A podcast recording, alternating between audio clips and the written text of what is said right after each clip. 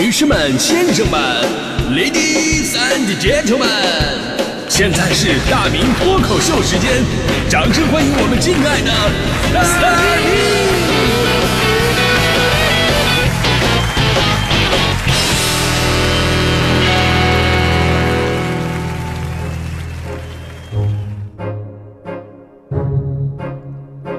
明！好，欢迎各位来到今天的大明脱口秀，我是大明啊。今天咱们说到关于面子这个话题啊，真的是非常的犀利，因为每个人呢都逃不过面子问题，只不过是大家重视的场合啊，重视的重点不太一样。那今天咱们脱口秀这段呢，咱们重点来聊一聊，你有没有因为面子问题霍霍过自己家的车？真的，说是自己家的车已经不错了。我有朋友没有车，然后参加同学聚会，为了跟自己的当时的这个初恋呢证明点什么，然后呢借朋友家奥迪开开过去的，然后呢就跟那个电影里边演的桥段差不太多。但是呢非常不幸的是什么呢？就车这东西吧，一山更比一山高，对吧？然后同班有个男同学也过来了，人家是开卡宴过来的，结果当天晚上人家成为了同学的焦点，这哥们于是非常闹心。但第二天非常神奇的事儿发生了，就这俩哥们在公交车上相遇了。场面一度非常尴尬，彼此都非常默契的没有问对方车哪去了。啊、车呢本身作为一种代步工具啊，一直以来，呃，就慢慢产生了一种附加值，那就是跟面子挂钩。你开什么车，比你拿什么包啊、戴什么表啊更容易彰显实力，因为包跟表啊，嗯，都有假的嘛，对吧？车一般是没有假的的，而车这东西呢，本身大家伙都喜欢，也算是价格观的一个硬通货了。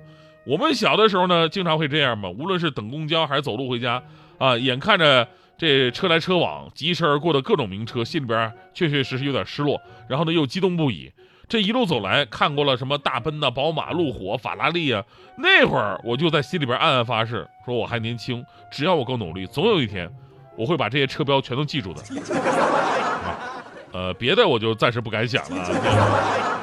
所以呢，你看现在很多人呢买车也是有一种车标情节，呃，被很多老司机所吐槽啊，说你到底是来买车的，你还买车标的呢？不过呢，我们说每个人喜好不同啊，你买车呢是因为了样子，也可能是为了发动机，也可能是为了空间，也可能是为了性能，可能是为了性价比，可能是为了虚荣心，可能是为了配置，也可能是为了车标，这都无所谓，你喜欢就好。但咱们今天说的重点啊，是另外一种神奇的操作，那就是为了面子硬把车标给改了。我跟你说，这个改车标啊，最常见的是老年代步车。如今这个老年代步车呢，品种非常丰富，但法律法规禁止这些代步车上路。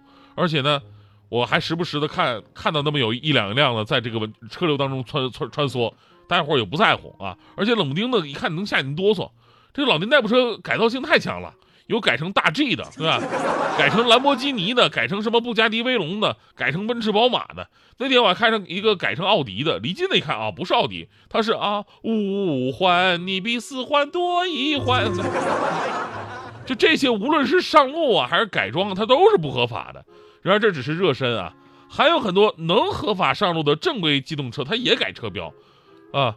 呃，如果说老年代步车改车标是为了好玩，那正规机动车改车标那绝对是为了面子。首先，比亚迪呀，就是改车标的一个重灾区。当年比亚迪刚出的时候呢，其实口碑还是不错的。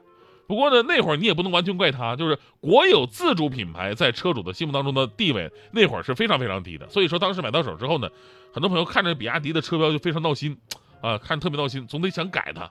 那自主品牌非常多，为什么比亚迪是重灾区呢？因为当年啊，比亚迪的车标可塑性非常强啊，有的车款，你直接把标换成雷克萨斯的，毫无违和感。那造型都是椭圆的呀，跟车身也非常搭配。一个车标一改，瞬间让汽车的价格提升了三十万。那同样是椭圆形的，比亚迪改丰田也非常常见，直到现在还有车主才这么干的。就在上周，江苏南通交警就抓到了一辆改标车，那车主呢把比亚迪的车标换成了丰田的，估计是半成品。因为呢，在这哥们的后座啊还发现了一堆字母，拼起来是 C O R O L L A 卡罗拉。那明显这就是准备贴这个车屁股的嘛，对吧？做戏做全套。车主解释啊，是因为自己嫌自己的轿车档次比较低啊，于是更换了丰田车标，更好看一点。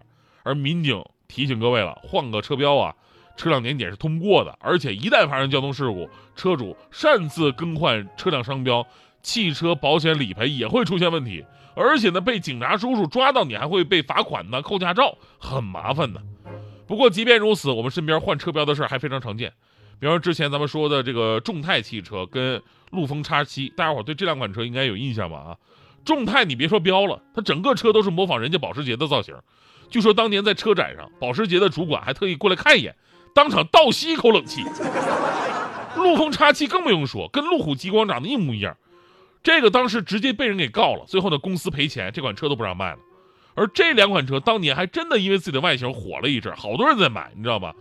因为你可以花很少的钱，然后呢就买到跟这保时捷啊、跟路虎啊看起来差不多的车。还有的车主专门买这个车去骗那些涉世未深的小女孩。最狠的是什么呢？当时啊，卖众泰汽车的门口就是一堆帮你改标的汽车用品店，你花个几十块钱直接把你的标换成保时捷的。这个真的太狠了啊！你说本来肉眼就很难判断了，你再把标给换了，你别说是小姑娘，你就跟我说这是保时捷新款，我都能相信，你知道吧？所以当时有段子这么说的嘛，说这个马路上有一辆路虎极光撞了一辆保时捷卡宴，当时极光车主吓傻了，卡宴车主也惊呆了，心想完了这得赔不少吧？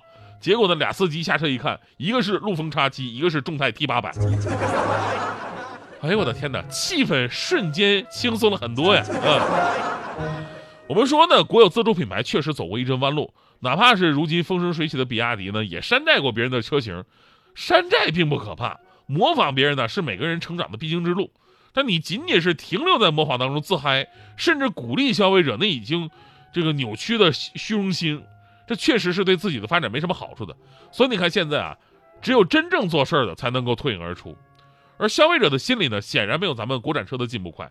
很多消费者的心理和观念仍然是国产车就是没面子啊，这这个这个状状态的。于是，一个更加常见的现象出现了：就但凡车上有中国字儿的地方，一定得把它抠抠掉，对吧？车辆一落地，第一件干的事儿就抠尾标。我给你细数几个车吧，可能就是你们家那辆。你看你抠尾标的时候是不是这种心态？首先一个沃尔沃亚太啊，写中文的沃尔沃这仨字就过分过过分了。你后面还加上亚太两个字是吧？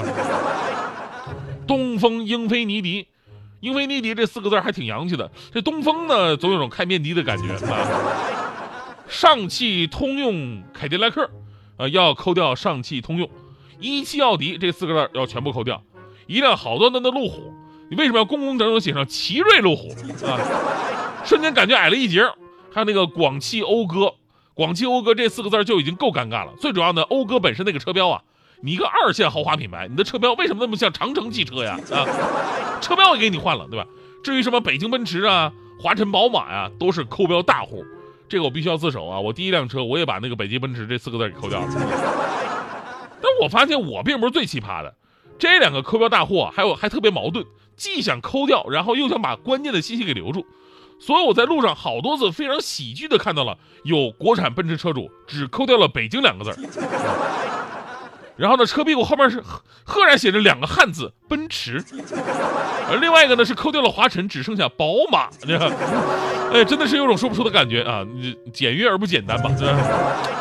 最后咱们还是要说，你说这么多年过去了，国产车其实已经取得了突飞猛进的进步，即便是国外品牌的中国工厂，代工能力也不比进口车差什么。除了有的时候啊，为了应和应和这个国内市场，有的时候会有一些减配，但是在做工方面呢，真的不比进口车差。所以呢，我觉得咱们国产品牌没面子这种心理呢，确实应该改一改了。而关于改这个汽车尾标啊，本身是一种违规操作；二呢，也是这个虚荣作祟。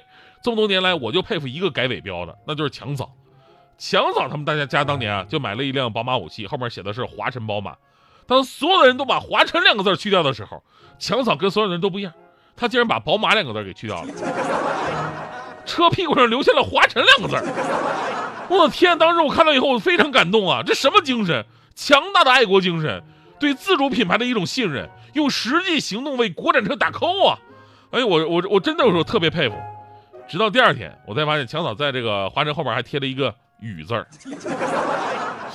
华晨宇宇啊啊！原来强嫂是火星人啊！这。顺应所谓的大潮流。画笔或刺顺应所谓的大潮流。